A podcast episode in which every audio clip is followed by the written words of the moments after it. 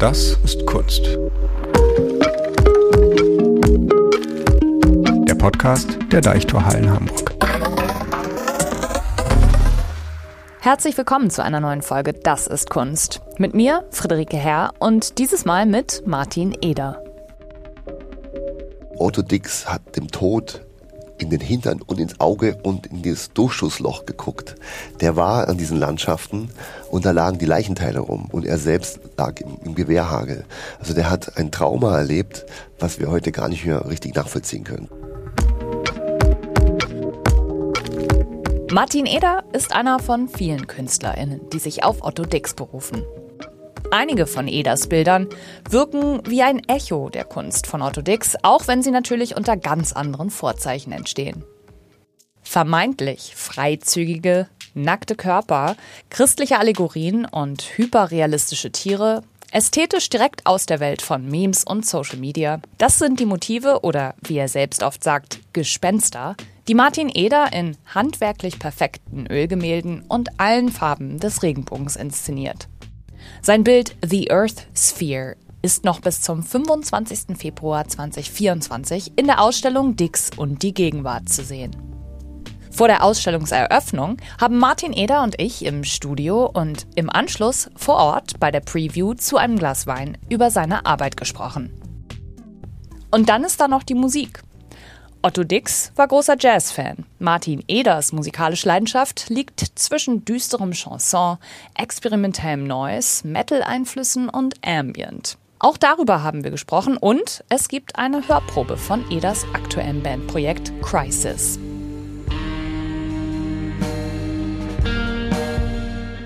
Aber zuerst zu Otto Dix. Ja, hallo Martin. Hallo, ja. Schön, dass du da bist. Ja, ich freue mich. Dankeschön für die Einladung.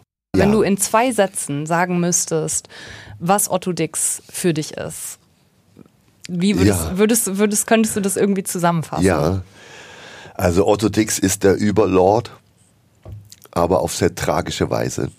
Und ich habe großen Respekt davor. Ich sehe die Ironie und auch den Versuch aus dem Müll, also aus Rise and Shine, und die Kraft drin steckt, wenn man ganz schlimme Sachen erlebt hat, dass man es mit Kunst vielleicht irgendwie wieder hinkriegt. Ich sehe die Tragik, die Trauer und die Katastrophe und das Trauma und es gibt natürlich Hoffnung für andere Menschen, die auch schlimme Sachen erleben. Dix ist wirklich deep für mich. Also das hat wirklich, das ergreift mich total. Als allererstes hat mich interessiert, wie und wann du eigentlich das erste Mal in deinem Leben auf Otto Dix gekommen bist. Otto Dix gehört neben George Gross und vielen anderen aus der Zeit der 20er, 30er Jahre und vielleicht sogar noch davor aus irgendeinem Grunde schon immer zu meinen ganz großen Heroes. Ich habe irgendwie so eine Affinität zur äh, neuen Sachlichkeit, Schad. Und als ich, sagen wir mal, sehr klein war, so ungefähr 15, 16, hatte ich mal einen schönen Bildband bekommen, ich glaube sogar Taschen. Und irgendwie hat mich das bis heute nicht mehr losgelassen. Was waren da so für Bilder zu sehen in diesem Bildband? Was, Ja. was hat dich da so gepackt? Also man muss sich das so vorstellen, in der Zeit, in den 20er Jahren, war plötzlich ein Trieb oder vielleicht auch gegeben durch die Umstände, Krieg oder Nachkrieg zwischen den Kriegen, ähm, Armut, Weimarer Republik, äh, genauer hinzuschauen. Und bei aller äh, Feierlust und Freude in Berlin der 20er Jahre gab es natürlich auch sehr viel Armut und sehr viel Versehrte, die aus dem Krieg zurückkamen und äh, ganz schrecklich entstellt waren. Und es ist in der Kunst etwas entstanden, was man die neue Sachlichkeit genannt hat, wo man also richtig äh, ganz scharfzügig und äh, fast rasiermesserscharf die Natur oder die Realität abbildet, so wie man sie sieht vor der Nase. Also nichts Erfundenes, sondern eigentlich das, das, die Realität ist schon so krass, dass man eigentlich gar nichts mehr dazu erfinden muss.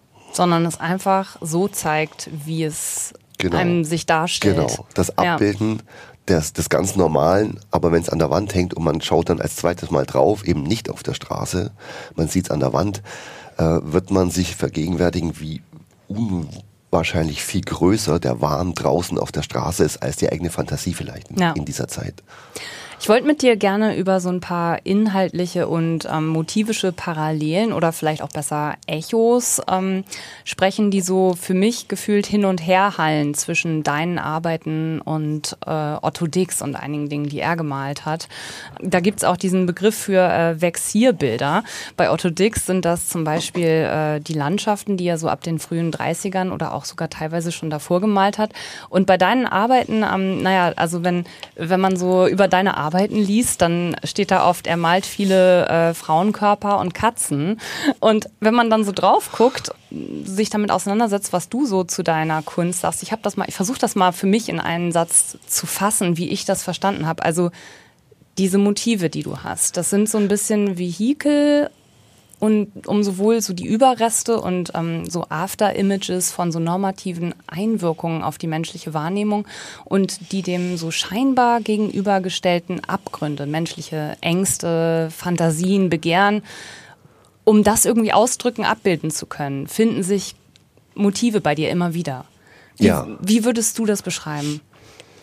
Meine Malerei ist eigentlich relativ langweilig, weil ich benutze Dinge, die jeder kennt. Natur, also Landschaft, Interieurs, Menschen, Gesichter, Ärsche der Menschen, also Nacktheit. Also die drei Zutaten, vielleicht noch Tiere sind vier Ingredienzien, das reicht mir schon völlig.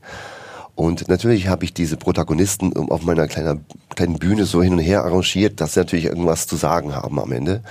Und ja, du hast recht, das ist mir irgendwie wichtig, aber ich habe auch so ein komisches, mh, noch von früher, so eine Art Bürgerverdrossenheit. Und das liegt gleich auch an meinem Alter, weil wir vielleicht mit Punkrock und sowas groß geworden sind. Ich finde immer, dass Bilder auch eine politische Aussage haben sollten. Jetzt nicht politisch politisch, aber vielleicht gesellschaftspolitisch. Und dass das bloße Deko für mich also nicht in Frage kommt. Da würde ich dann nochmal dich fragen nach ähm, so motivischen Parallelen und wiederum, also ich finde Echos nicht irgendwie Vergleichbarkeiten, sondern Mhm. Ja. eher so Dinge, die so hin und Mhm. her hallen. Zwischen dir und Otto Dix, da tauchen ganz oft so christliche Symbole auch auf oder so Allegorien darauf. Kreuze tauchen auf und bei dir äh, halten dann sozusagen, das sind ja nicht wirklich Katzen, aber die Motive, die halten zum Beispiel ihre Pfoten, die Tiere halten ihre Pfoten aneinander, wie zum Ja. Gebet. Da ist mal eine Sense zu sehen ähm, und auch ganz oft in deinen Bildern das Regenbogenmotiv. Und da haben wir ja bei Otto Dix zum Beispiel auch Ja. ein, äh, ein Bild, wo das so ganz klar ist. Äh, aufbrechendes Eis heißt das, mit Regenbogen über Steckborn. Also es ist eine Landschaft im Winter und ein riesiger Regenbogen kommt Ja. von oben. Ein bisschen wie so ein direkter Bund zwischen dem Göttlichen und der Erde, so dieses Regenbogensymbol. Das ist so ein Erhabenheit, gleichzeitig aber auch Apokalypse. Und ich habe mich gefragt, ist das irgendwie so eine Standortbestimmung, mit der du was anfangen kannst? Zum Thema Regenbogen jetzt oder generell? Generell, ja. Ja, auf jeden Fall. Da liegst du wirklich ganz nah und ich glaube, der Regenbogen, somewhere over the rainbow, is a land. Also man träumt sich woanders hin. Und am Ende ist es natürlich ein physikalisches Phänomen, die Sphären. Man wird plötzlich äh, sich gewahr, dass man mit Kugeln eigentlich zu tun hat, wenn man auf einem Planeten und im Universum sich bewegt. Aber auch die Hoffnung, dass am Ende oder am Anfang des Regenbogens ein Goldschatz verborgen ist oder vergraben ist. Und dass man da unbedingt hinreisen sollte, um diesen Schatz zu finden. Jetzt, wir wissen beide, es ist schwierig, das, den Anfang zu finden, aber das ist vielleicht auch gerade die Challenge. Ich mag auch Regenbogen deswegen, weil äh, der Regenbogen, die Farben, das Farbspektrum ist eigentlich das Einzige, was wir zur Verfügung haben. Also Tiere noch mehr. Und das sind quasi unsere Zutaten, mit denen wir die Welt beschreiben und auch wahrnehmen. Also von Rot, Grün weiter. Und das ist eigentlich alles, was die Welt uns auch geben kann in dem Moment. Und wir definieren den Raum hier. Alles, was wir hier sehen, wird ja durch Hell-Dunkel und durch Farbgebung, die wir illusorisch wahrnehmen, entschlüsselt und entzaubert. Also nackter Hintern ist eigentlich nichts anderes als Farbe. Also eigentlich ist da alles immer schon enthalten, sozusagen. Ja. ja. Hast du eigentlich immer schon so einen Masterplan, wenn du anfängst zu malen? Ist das, kann ich mir das ein bisschen wie so ein Drehbuch vorstellen? Weil das habe ich mich auch bei so jemandem wie Otto Dix äh, gefragt. Geht so ein Künstler an das kreative Machen und Tun ran und hat schon, weiß schon genau, wie es am Ende auszusehen hat?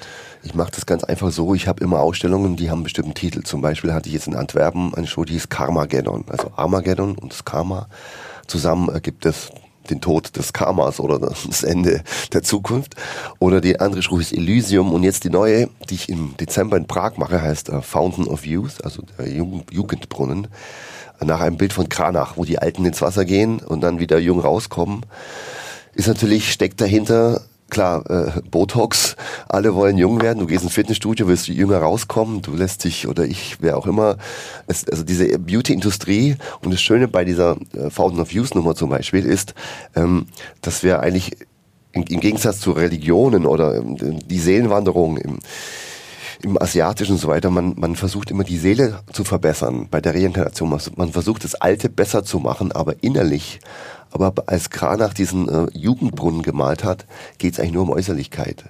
Also man will jünger aussehen und das fand ich ganz toll. Und um auf deine Frage zurückzukommen, ja, ich male jetzt eine Serie von ungefähr 20 Bildern zu dem Thema und die werde ich am äh, 2. Dez äh, November in Prag dann zeigen zum Beispiel. Brunnen der Jugend klingt jetzt natürlich erstmal so ein bisschen nach äh, Fontana di Trevi und so. Da gibt es ganz viele Bilder, wo, wo Leute so halb am Ertrinken sind. Man weiß gar nicht genau, kommen die jetzt aus dem Wasser raus oder gehen die rein? Dann gibt es auch viele Ferraris, die im Wasser stehen, wo große dumme Katzen drauf sitzen. Es gibt auch einen Typ in so einer heißen Jeans, aber oben ohne. Der liegt auf so einer weißen Ziege und die Ziege ist aber auch im Wasser so halb. Also dieses Brunnenthema ist sehr übertragen und ja. Du hast vorhin schon erwähnt, äh, du bist ein großer Fan der neuen Sachlichkeit, 20er Jahre, das Soziale, die Gesellschaft, das, was man sieht, wenn man auf die Straße geht, so zu zeigen, wie es eben ist. Mhm. Das ist ja was, was Otto Dix auch gemacht hat und der ist mhm. ja auch vor allem äh, mit Bildern bekannt geworden, die er aus seinen Kriegserfahrungen herausgemalt ja. hat.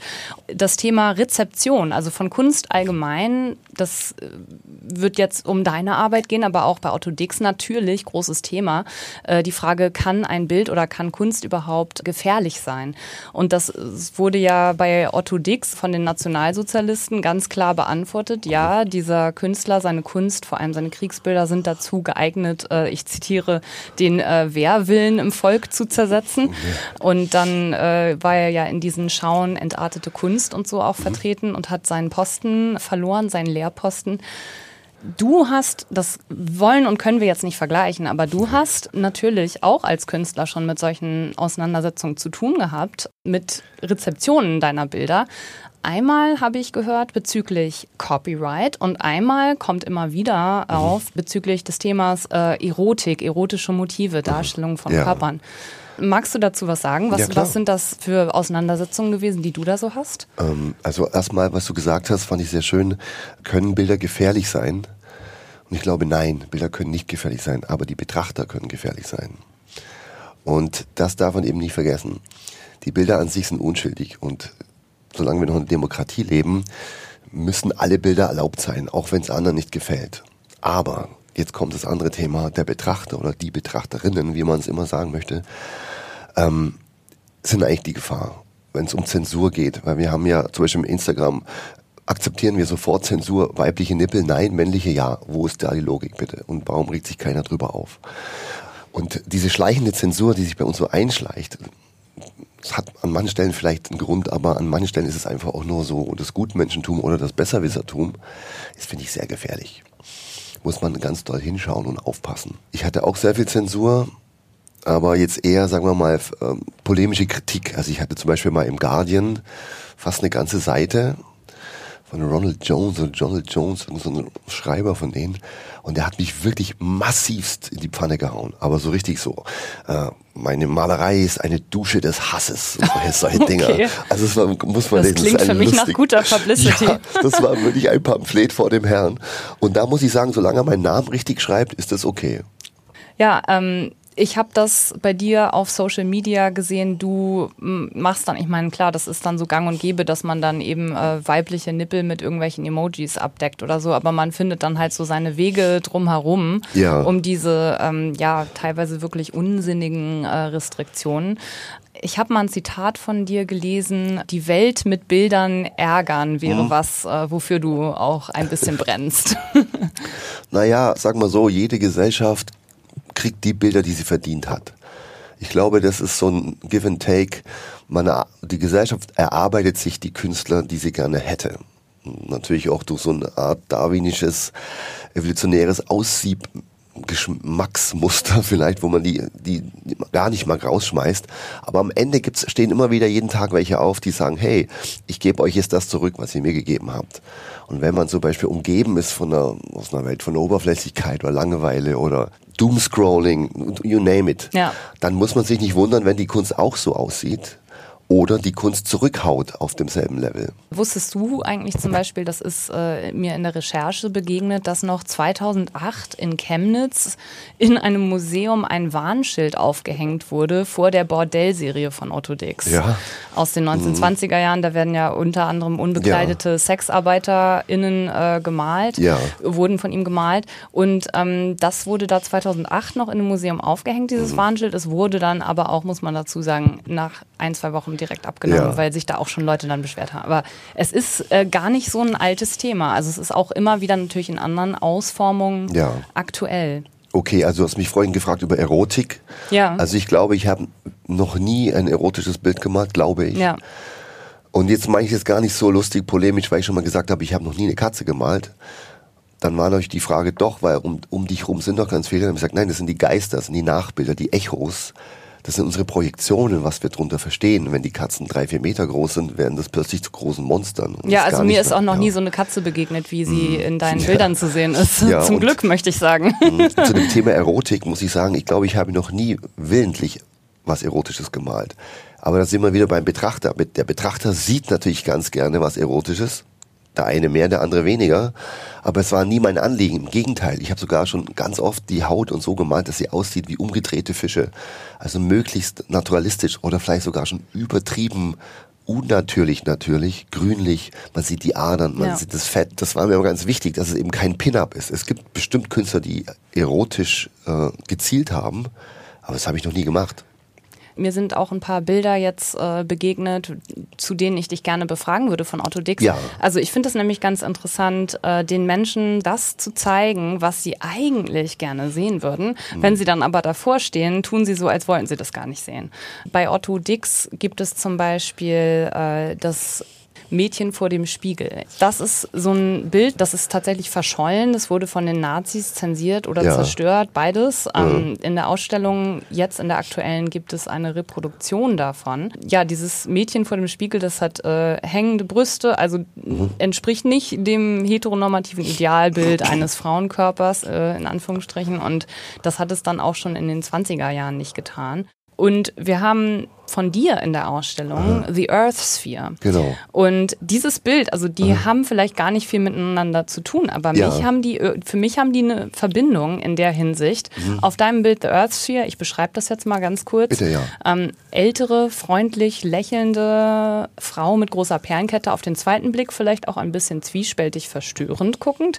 Sie sitzt und ihren BH und Mantel hat sie heruntergezogen. Ähm, man hat das Gefühl, sie möchte ihre Brüste heraushängen lassen. Ja. Die Brüste, die werden von der Schwerkraft angezogen. In ihrem normal. Schoß liegt ein kleiner Igel und der äh, guckt genau wie die Frau die betrachtende Person direkt an. Siehst du, was ich da, was ich da gesehen habe? Ja, ich verstehe. Also das Bild, ähm, von dem du gerade sprichst, von meinem Bild, also die Erdkugel, der Earth Sphere, eine relativ ältere Dame, ich würde mal sagen so zwischen 75 und 80. Und die Bluse ist offen, wie bei, bei einer Amme. Und der kleine Igel ist so ganz wohlig eingerollt, ganz freundlich, und liegt wirklich auf ihrem Schoß. Ja, Der Hintergrund ist wie so eine Art äh, flirrendes, ganz helles Gelb. Das ist so ein Trick beim Malen. Dann denkt man, dass ganz helles Licht von hinten kommt. Und ähm, der Unterschied zu dem Otto Dix Bild ist, äh, da steht ja, da steht ja eine Frau vorm Spiegel und sieht quasi die ältere Dame im Spiegel. Aber ich sage dir, was ich immer gedacht habe, das, Ja. das ist gar nicht so. das ist gar nicht so. Nee, das ist gar nicht so. Die sieht quasi wie bei dem Abbild von Dorian Gray, sie sieht ihre Zukunft. Mhm. Ah. So denke ich Ja. mir. Es ist gar nicht die, die da in den Spiegel schaut. Oder schon die, aber die da rausschaut, ist quasi die, die Zukunft, das Verblichene.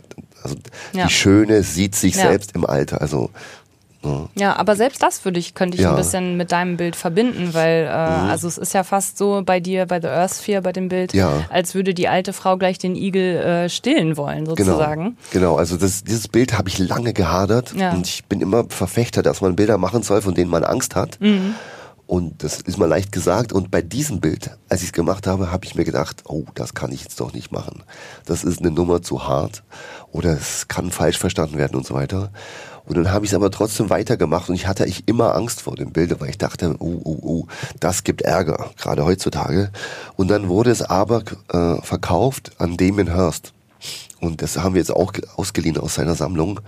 Und dann dachte ich mir, guck mal an, wenn der das jetzt raussucht, dann kann es ja vielleicht schon sehr schlimm sein, aber es muss noch eine andere Ebene drin sein, die eben nicht nur bloßes Provozieren ist, sondern vielleicht noch ja. was Größeres. Und siehe da, jetzt hängen sie in der Otto Dix Ausstellung. Also, um es kurz zu machen, es hat sich gelohnt, dass man sich traut, richtig Schiss kriegt und dann so ein bisschen vorsichtig, aber das Trauen macht eigentlich das Bild erst gut. Wenn ich das richtig verstehe, dann ist das ein Bild, was in deinem Gesamtwerk schon irgendwie so einen besonderen Stellenwert oder besonderen Platz einnimmt, oder? Ich weiß es nicht. Weißt du nicht? Das okay. ich nicht sagen. Okay, alles klar. Ah ja, Gut. auf jeden Fall. Das ist ja. das wichtigste Bild aller meiner Bilder. Auf also jeden geht Fall. in die Deichtorhallen, guckt genau. es euch an.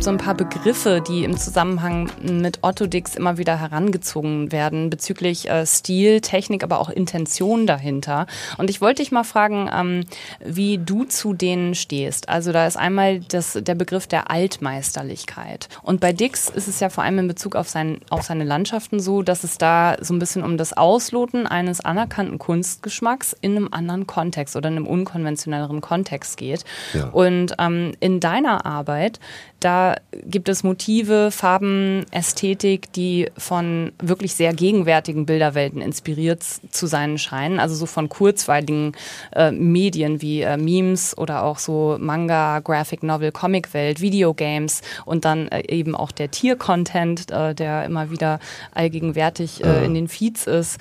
Also das sind so schnelle und im Fluss befindliche ja. ähm, Motive. Und das steht scheinbar so ein bisschen im Kontrast zu, du malst ja mit Öl. Ja. Hauptsächlich. Aha.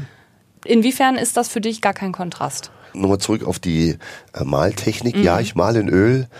Und manche Menschen behaupten, das sieht gut aus oder sei altmeisterlich gemacht. Bezweifle ich.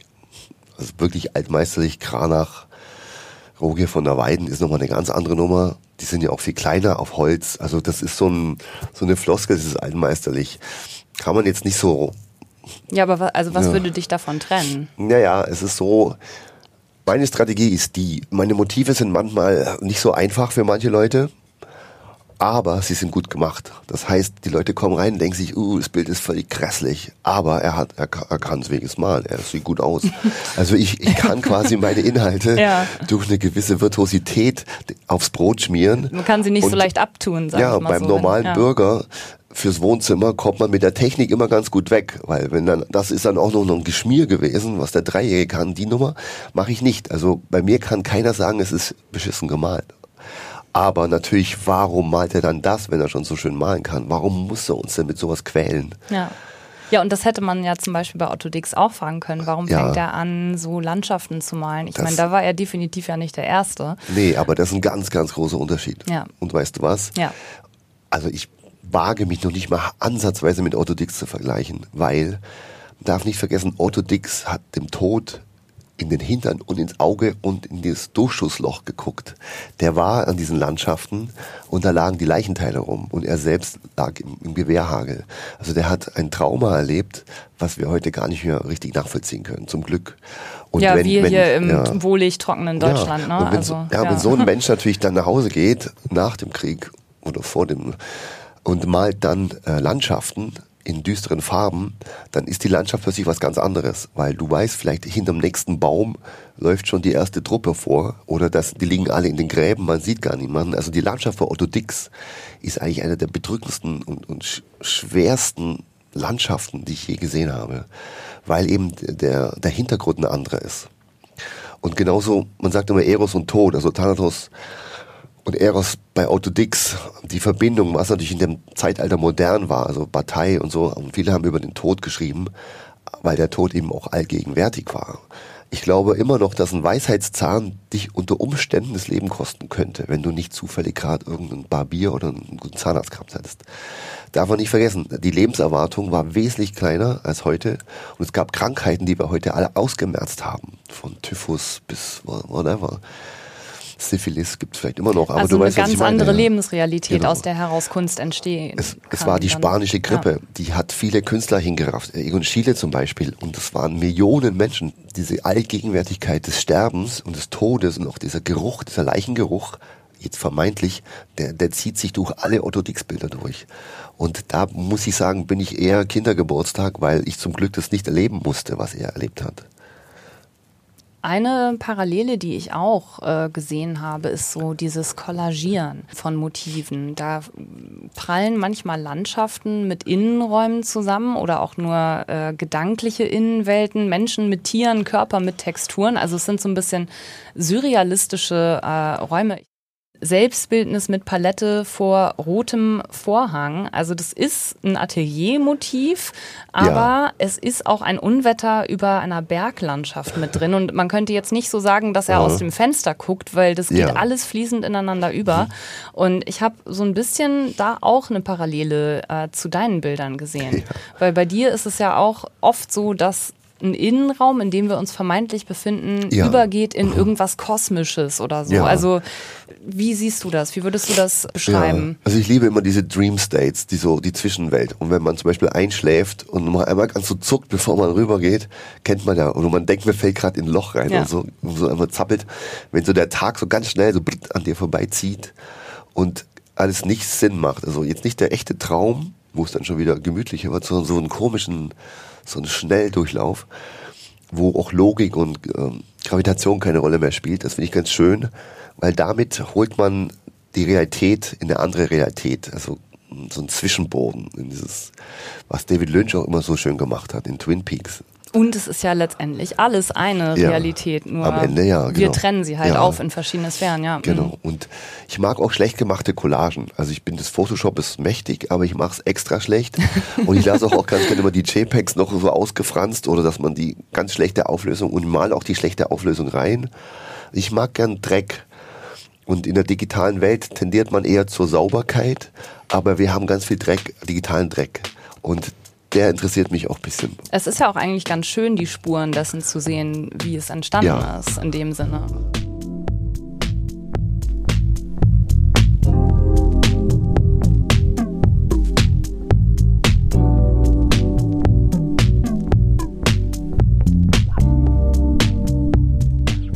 Wir haben vorhin schon über neue Sachlichkeit äh, geredet. Ja. Ähm, Verismus, das ist ja auch so ein Stichwort, was bei Otto Dix äh, sehr, sehr oft fällt und ähm, ein ganz gutes äh, Mhm. Ja. Beispiel dafür, das Ja. Bildnis Frau Rosa Eberl. Ja. Ähm, das ist so ein bisschen also konservativer, herrschaftlicher Porträtstil Ja. versus die Hautfarbe dieser Person. Müde Augen, scheinbar so ein bisschen eine gebrochene Persönlichkeit. Also es ist auf jeden Fall nicht so, dass dieses Bild irgendwie so äh, Ehre und Stolz äh, eindimensional ausstrahlt. Bisschen so wie ich. Ähm, und äh, da habe ich mich gefragt, ob das was ist, was was dich auch interessiert. Also so dieses Vermischen, dieses äh, Zusammenbringen von so einem Stil, dann aber so mit, mit solchen Brüchen da drin. Ja, die Glorifizierung war ja immer oft Stilmittel der Machthaber. Ist es immer noch so in Diktaturen. In der Pop-Welt vielleicht auch so. Mittlerweile nicht mehr so. Durch Social Media kannst du jetzt Nick Cave selber eine Nachricht schreiben und wenn du Glück hast, antwortet er dir. Ja. Früher gab es ja nur Popstars mit einem PO-Box und so. Also die waren ganz weit weg. Die Glorifizierung hat viel mehr funktioniert als heute. Äh, ich finde immer charmant, wenn man die Wahrheit sieht und wenn man die Wahrheit als solche erkennt und dann aber trotzdem schön findet. Dass man jetzt gar nicht so übertrieben sein muss. Und ähm, dann gibt es natürlich noch den, die Mechanik, etwas schlechter zu malen, als es ist. Also jemand extra hässlich zu malen oder extra das, die Rundzellen oder was immer rauszuholen. Das ist nicht so meins. Aber ich glaube, die Wahrheit zu zeigen, ist, finde ich, ziemlich sexy. Also für mich ist zum Herstellen, ich weiß nicht, als Rezipient weiß ich nicht, aber für mich ist es was, was mich unheimlich fesselt und anmacht. Ein letzter von solchen äh, Begriffen, innere Emigration. Was, was kannst du mit dem Begriff anfangen? Weil ich habe gesehen, dass eine Ausstellung, oder korrigier mich, also oder ein Werk kommt, nee, eine Ausstellung war das, glaube ich, von dir, Elysium Ja. hieß. Ähm, und da habe ich mich gefragt, so ja, innere Emigration, Elysium, also es ist beides so ein bisschen so hinweggehen an einen anderen Ort, wo es eventuell ein Ja. bisschen schöner ist, als da, wo man sich gerade befindet. Ähm, Genau. Hm, Diese Ausstellung Elysium, die ist noch nicht ganz abgeschlossen für mich. Ich bin's, ich habe es noch nicht ganz ge geschafft. Und zwar war die Idee, ich komme ja aus Bayern, ja, bin ja dort geboren, katholisch aufgewachsen und umgeben von Barockkirchen und Kruzifix und Weihrauch und Gebimmel. Irgendwann mal ausgestiegen, aber dennoch ähm, die Idee war, dieses, das Suchen nach einer Heilswelt gibt es in vielen Sekten, Religionen, eigentlich fast überall, ob es UFO-Abholung wird oder ob es, ne, dass wir die einzigen sind, die, die das, äh, den Weltuntergang überstehen werden und, und, und. Mich hat immer interessiert, auch heute noch, was ist es, was die Welt da drüben grüner sein lässt?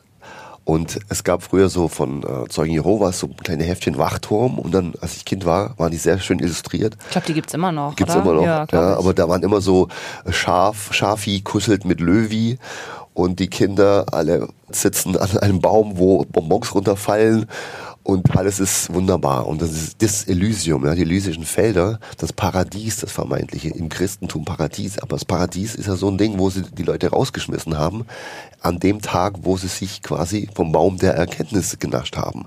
Also so genauso wie Luzifer aus dem Himmel rausgeworfen wurde, weil er gegen den lieben Gott gewettert hat. Also alles, was äh, Kritik verursacht hat, war gleichbedeutend mit Rausschmiss aus dem Elysium in vielen Religionen und vielen Momenten. Und ich habe mich gefragt, was muss ich denn tun, um reinzukommen? Also kritiklos sein vielleicht, alles hinnehmen. Bin ich dann ein Kandidat für The Heavens oder für das elysische Feld? Und dann habe ich auch versucht, mich selbst reinzumalen. Bin aber kläglich gescheitert, weil ich habe mir dann extra auch so ein Bart wachsen lassen und so und habe mich in so, sagen wir mal, so Hippie-Tücher ge gehüllt weil ich fand auch immer die Ikon- Ikonografie auf äh, kleinen Griech, äh, nicht Griechen, auf äh, deutschen katholischen, wie heißen diese Wix, wie heißen denn diese Vesperbilder, Ja. Wo Jesus so mega überstrahlt ist und er kommt aus der Höhle raus und es ist alles ein Glow und es gibt's auch manchmal bei Pinterest findet man das auch noch als GIFs, wo so Glitter und dann so kleine Vögel zwitscher zwitscher drumrum. Ich habe es genau vor Augen, ja. Ja, genau. Und das hat mich so interessiert, weil mich das auch total, äh, ähm, ästhetisch fasziniert hat. Und da habe ich mich selbst reingemalt als so ein Charakter. Und dann haben die Leute gesagt, hey, du bist doch nicht Jesus, wieso siehst du jetzt aus Jesus? Habe ich gesagt, nein, Moment, ich bin nur einer von vielen in der ganzen Kunstgeschichte. Ich meine, Caravaggio hat sich auch einen von Hafen geholt, der einen Fusselbart hatte und vielleicht ein Tuch drüber geschmissen und der musste mal kurz stillhalten für die Jesus-Darstellung. Also es gibt ja im Laufe der Geschichte immer wieder Jesus-Darsteller, ganz viele. Ja, hier der äh, Otto Dix, naja, Ja. also der heilige Lukas Richtig, äh, ja. malt die Madonna. Ja, genau. ähm, zum Beispiel ist auch in der Ausstellung. Und ähm, es erinnert mich ein bisschen an das, was du gerade erzählst. Ja, und dann habe ich aber gemerkt, wenn ich mich selbst in die Rolle der Jesus-Darsteller einreihe, das, kommt, das ärgert viele. Und da habe ich verstanden, dass äh, Religion in vielen Gefilden, auch bei jungen Menschen, ein absolutes Tabuthema ist. Und da habe ich gemerkt, ich fasse da in eine Wunde rein, die mir um die Ohren fliegt vielleicht sogar. Ich habe es aber noch nicht gelöst. Aber Ja. ich habe gemerkt, dass irgendwie bei vielen der Lacher im Hals stecken geblieben ist. Selbst bei Leuten, wo man es nicht gedacht hätte. Also es gibt in, in allen äh, Gesellschaftsschichten und Altersgruppen gibt es immer noch sehr religiöse Leute, die es vielleicht nach außen hin nicht zugeben, und was auch völlig berechtigt ist. Ich wollte auch keinen ärgern damit. Aber auch da, wenn ich mich als Jesus darstelle, ein Bild reinmale, gibt es schon ist Ärger. es zu viel. Darf man nicht. Und dann sind wir wieder beim Betrachter. Und was ist ein gefährliches Bild? Alle Bilder muss man dürfen. Alle.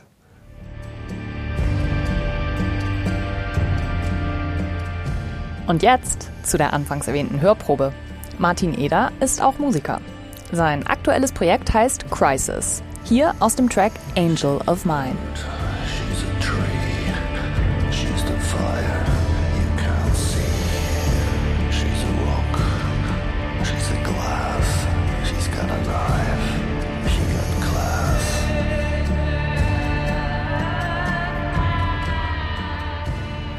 Ich würde mit dir gerne noch über einen großen Teil äh, deiner künstlerischen Kreativität sprechen, nämlich deine Musik. Das ist ja, wenn ich das so richtig wahrnehme, schon ein wichtiger Bereich, in dem du schon lange aktiv bist. Ja. Seit wann und wie bist du auf Musik gekommen? Also ich bin großer Freund von Charakteren und erfundenen Figuren. Und ich hatte vor 20 Jahren einen Act, der hieß Richard Ruin. Et les Demoniacs. Demoniac ist ein Film von Jean Rollin. Ich glaube, so ein Lesbo, Vampir, Erotik, B, B oder C-Movie.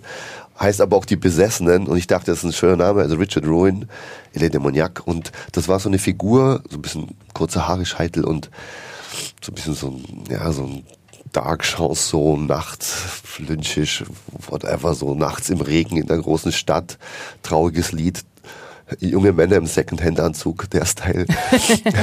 und das habe ich lange Zeit gemacht und dann aber wurde mir klar, jetzt habe ich keine Lust mehr drauf.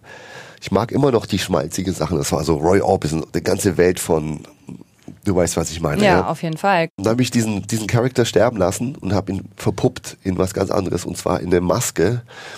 Äh, Das ist so ein schwarzes Kostüm mit so einem großen Überhut, wie so eine Art Witwe und aus dem Gesicht fallen so schwarze Tentakel raus. Ist ganz entstellt, alles schwarz glänzend.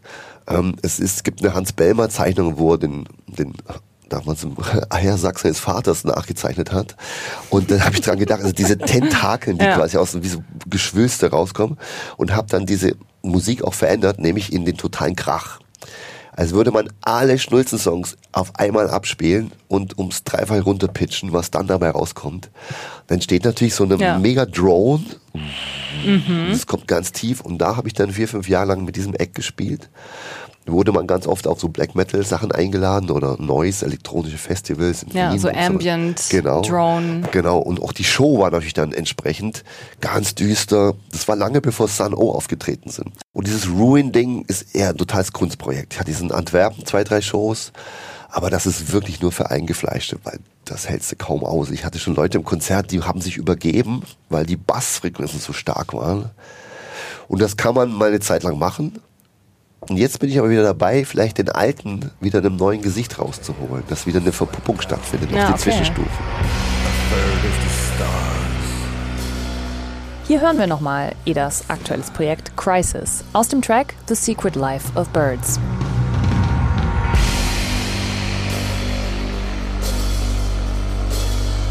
them in endless wars.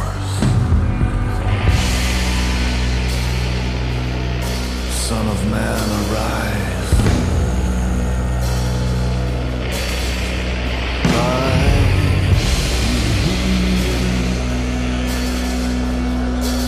Your lament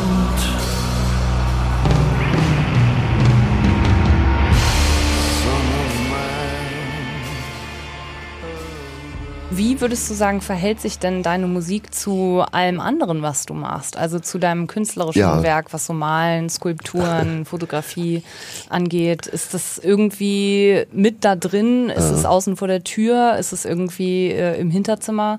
Für mich ist es alles dasselbe. Wie gesagt, Musik und Kunst ist das Gleiche. Das eine ist für die Augen, das andere für die Ohren. Wenn man wenn man es glücklich verbindet, hat man eine schöne Show oder ein Video oder was immer. Der ist für mich nicht so ein großer Unterschied. Äh, draußen in der Außenwelt bin ich als Musiker wahrscheinlich sehr, sehr Nische. Also ich habe das nie vorangetrieben, um Rockstar aus was zu werden. Das war mir zu doof. Ich habe auch Schwierigkeiten, Tapes wegzuschicken. Einfach weil ich, weil ich mir die Musik für was ganz äh, kindlich Naives sauber halten wollte. Und ich wollte keine Ablehnung, dass mir irgendein A&R schickt, nee, passt nicht zu unserem Programm. Das hätte mich so runtergezogen. Und deswegen habe ich es auch nie verschickt. Oder natürlich schon mal an Festivals, aber so. Äh, und ich wollte mir das immer so unschuldig halten, sowas ganz Pures. Ja, um sich die Liebe daran Ja, zu erhalten, genau. ist das gar kein schlechter Mhm. Move, Da bin ich ich frei, kann ja, ich machen, was ich Fall, will. Ja. Ja. Wir haben auch ein Tonstudio bei mir im Studio, also ein Parterre. Und da machen wir auch Konzerte, zum Beispiel am Samstag machen wir da ein Konzert. Ja, das ist wahrscheinlich zu spät für Ja. die HörerInnen Ja, dieser ja, stimmt, Folge, genau. aber Ja.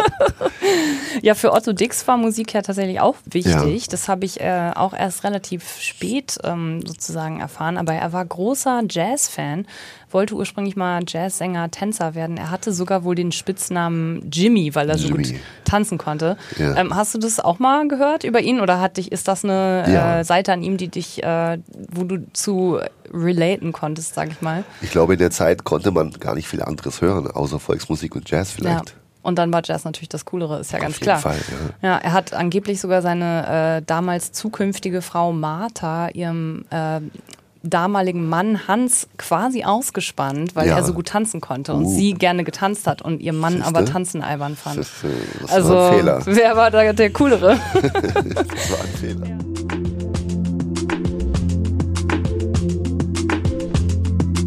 Das war mein Gespräch mit Martin Eder.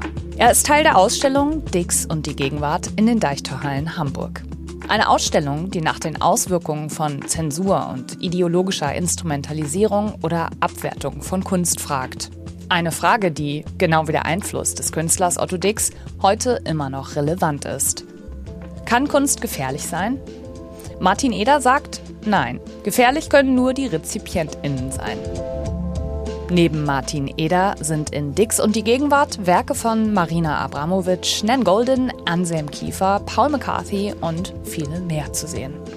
50 GegenwartskünstlerInnen und 50 Werke von Otto Dix, nicht nur aus der Zeit des Nationalsozialismus. Kuratiert von Dr. Ina Jessen.